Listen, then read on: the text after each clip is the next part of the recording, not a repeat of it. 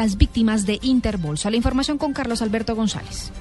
Para reparar a las víctimas del descalabro de Interbolsa, las autoridades se tienen ya ubicados y congelados bienes para pagar esas inversiones perdidas. Se trabajan rastreos en el exterior. Por ejemplo, en Curazao ya se han decomisado propiedades que superan los 8 millones de dólares, informó Luis Guillermo Vélez, superintendente de sociedades. Sin duda alguna se ha venido trabajando en las otras jurisdicciones. Es, es complicado, conseguir cooperación es difícil. La Fiscalía ha hecho un trabajo maravilloso para hacer un rastreo en el exterior según nos han informado, eh, ya tienen identificados eh, bienes y hay por parte de la intervención bienes identificados y congelados eh, cuantiosos en Panamá y en Curazao. En Curazao, por ejemplo, hay 8 millones de dólares. En cuanto a la colaboración de los implicados, dijo el funcionario que ha sido complicada, pero se viene avanzando en este tema, pues la intervención del Fondo Premium ya está por concluirse y se iniciará pronto su liquidación. Las acciones de la Fiscalía se extienden a Estados Unidos, a Brasil, a Luxemburgo. Carlos Alberto González, Blue Radio.